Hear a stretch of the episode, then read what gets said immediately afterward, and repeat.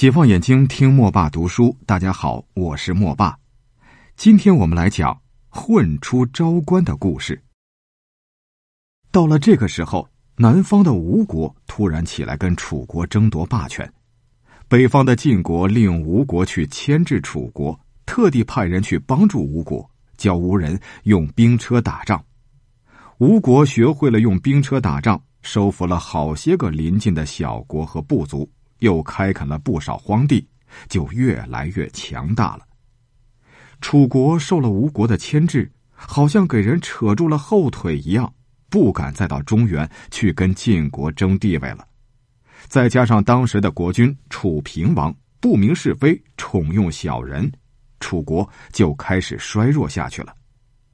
这时候，楚平王的朝廷里有个最会拍马屁的人，叫费无极。他一见国君宠爱妃子，就劝他立妃子的儿子公子真为太子。这样一来，原来的太子可就活不成喽。公元前五二二年，楚平王准备下道命令把太子废了。费无极说：“呃，不能这么来。太子镇守城父，有的是兵马，还有他的师傅伍奢帮着他。”大王要是把他废了，他万一发兵打到郢都来，那就麻烦了。不如先叫伍奢回来，太子就没有帮手了。再派人去治死太子，这不就省事儿了吗？楚平王依了费无极的话，叫伍奢回朝。这伍奢见了楚平王，还没开口，楚平王就问他：“太子在城父操练兵马。”打算造反，你知道吗？伍奢听了非常生气，他说：“大王怎么又听了小人的坏话，胡乱猜疑自己的骨肉呢？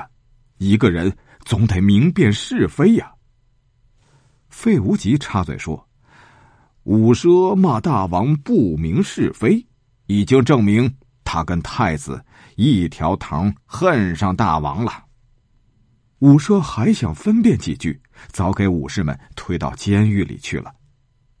楚平王一面派大臣去杀太子建，一面叫押在监里的武奢亲笔写信给他两个儿子武尚和武元。武奢只好照着费无极的意思写：“我得罪了大王，押在监里。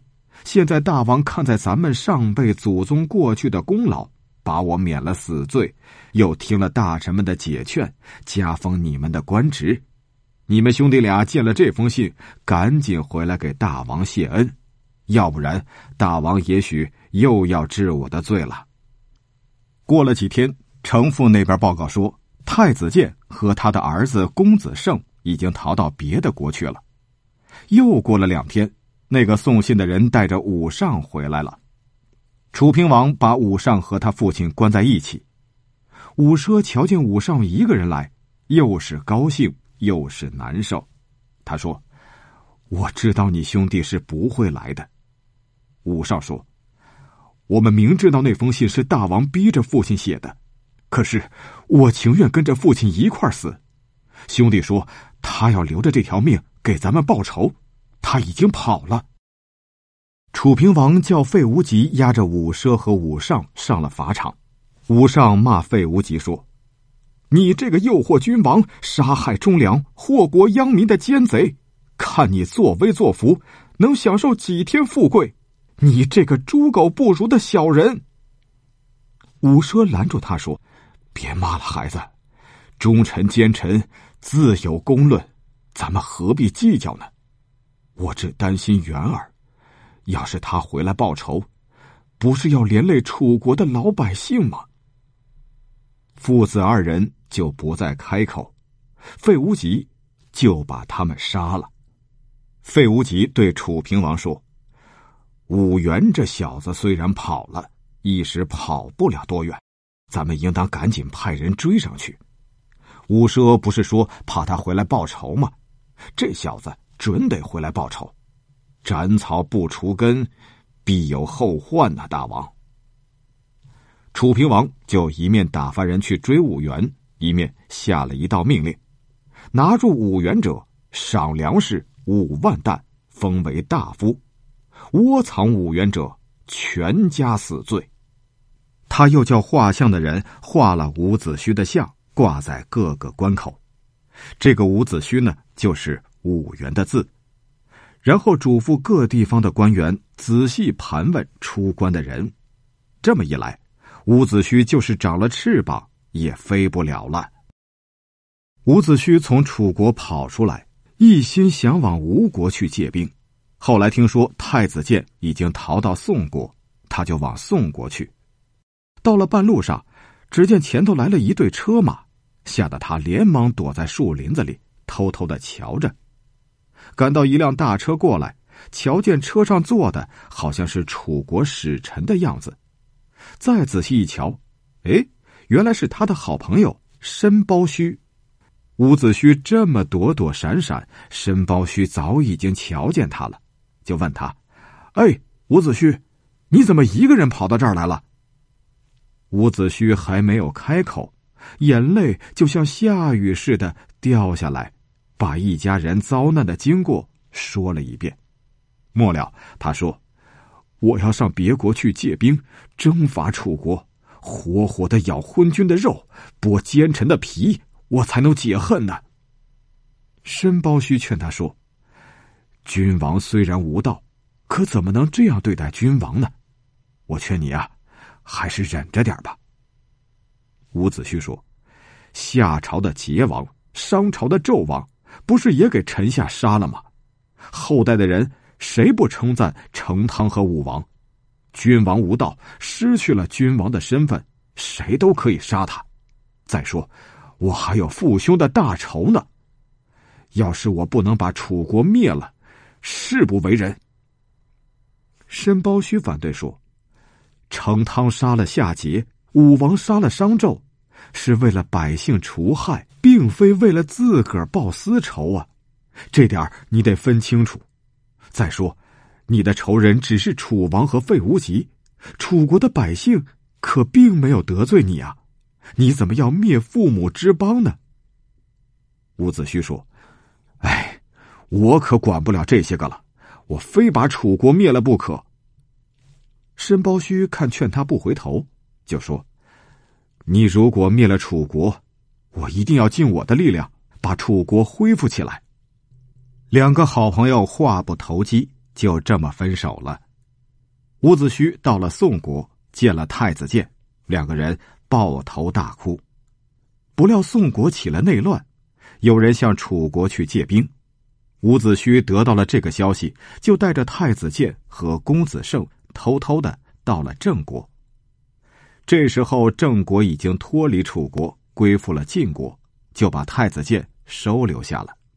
太子建和伍子胥每回见了郑定公，总是哭着诉说自己的冤屈，请他帮他们报仇。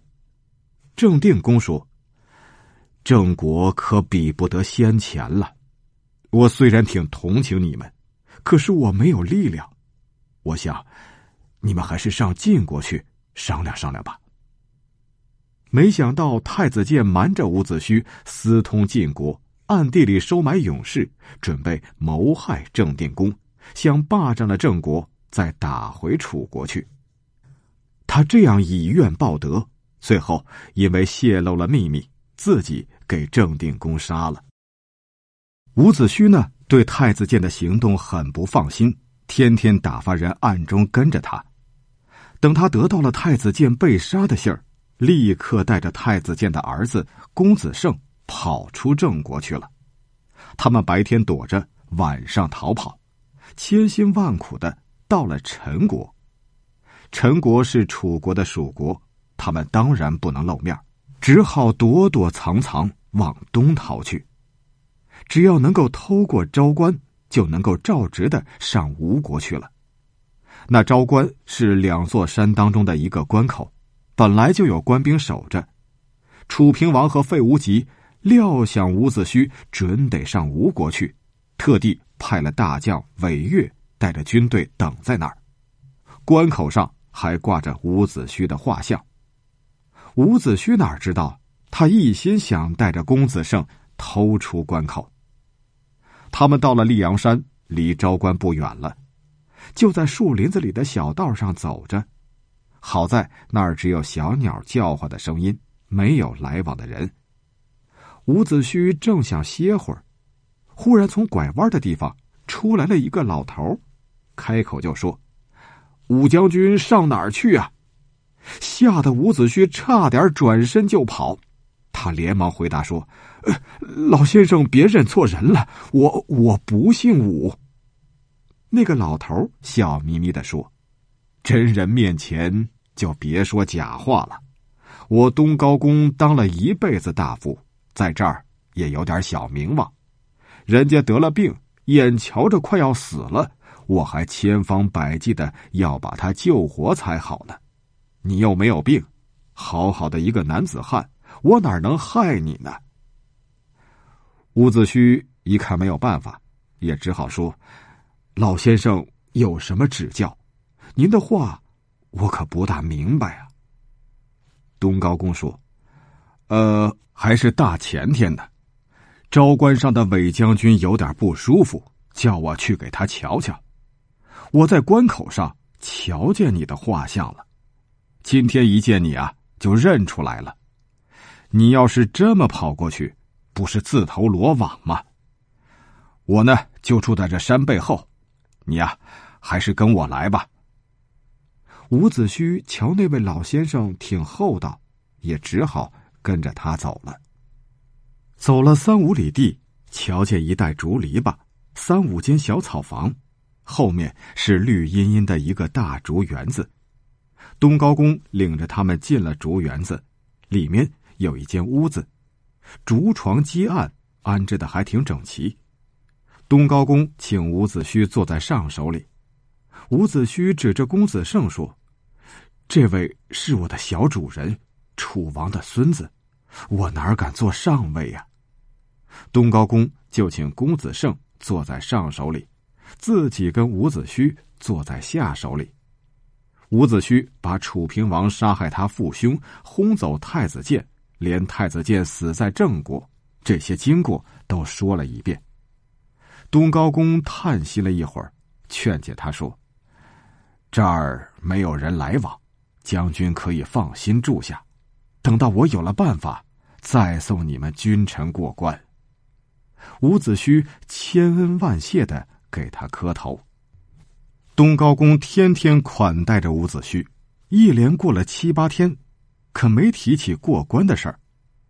伍子胥苦苦的央告说：“东高公，我有大仇在身，天天像滚油煎似的难受，待一个时辰，就像过了一年。老先生，你可怜可怜我吧。”说着又哭了起来。东高公说：“别着急，我呀还要去找帮手呢。”等我找到了帮手，就能送你们过关了。伍子胥一看没办法，只得再住下去。他怕日子一多，也许会走漏消息；但是要闯出去呢，又怕给韦月拿住，真是进退两难，愁得他一连几天几夜吃不香，睡不着。又过了几天，东高公带着一个朋友，叫黄甫讷的。回来了，他一见伍子胥就吓了一跳，说：“哟，您怎么胡子跟头发都白了？病了吗？”伍子胥要了一面镜子，拿过来一照，就大哭起来，说：“天哪，我的大仇还没报呢，怎么已经老了呀？”东高公一边叫他安静点一边把黄甫讷介绍给他，又对他说。头发胡子是你愁白的，不过这倒好，人家倒不容易认出你来了。接着，他们就商量了过关的办法。第二天天还没亮，他们就准备动身了。把守昭关的韦月吩咐士兵们仔细盘问过关的人，还要照着画像一个个的对照一下，才放过去。那天。士兵们瞧见有人慌里慌张的过来，疑心他是个逃犯。细细这么一瞧，哎，果然是伍子胥，士兵马上就把他抓住，拉到了韦月眼前。韦月一见，就说：“伍子胥，你瞒得过我吗？”就把伍子胥给绑了，准备押解到郢都去。士兵们呢，因为拿住了伍子胥，得了大功，乱哄哄的，非常高兴。这时候过关的人也多了，老百姓也都要瞧一瞧那个久闻大名的逃犯。他们说：“哎呦，咱们为了他进出多不方便，如今可好了，咱们以后过关啊，就不用再那么麻烦了。”过了一会儿，东高公来见韦月，说：“哎呦，听说将军捉住了伍子胥，我老头子特地来给将军道喜。”韦月说：“士兵们拿住了一个人，脸庞倒是真像，不过这个口音可不对。”东高公说：“对对画像，不就能认出来了吗？”韦月呢，就叫士兵们把他拉了出来。那个伍子胥一见东高公，就嚷嚷起来说：“你怎么到这时候才来？害得我莫名其妙的受着欺负。”东高公。笑着跟韦月说：“ 哎呦，将军啊，您拿错人了。他呀是我的朋友黄甫讷，跟我约好了在关前见面，一块儿出去玩儿怎么你把他给捉了起来呀？”这，这韦月连忙赔不是说：“哎呀，你看，士兵们搞错了，请您别见怪。”东高公说。哎呀，将军为了朝廷捉拿逃犯，我怎么能怪您呢？韦越就放了黄甫讷，又叫士兵们重新留神查问过关的人。士兵们那一团高兴都变成了一场空，嘟嘟囔囔的说：“早就有好些人出关了，也许啊，真的伍子胥混在里头了呢。”韦越一听，着急起来，立刻派一队兵马。追了下去。好了，今天莫爸就先为你讲到这里，谢谢你的收听。我们下一期来讲鱼肚藏剑，下期见。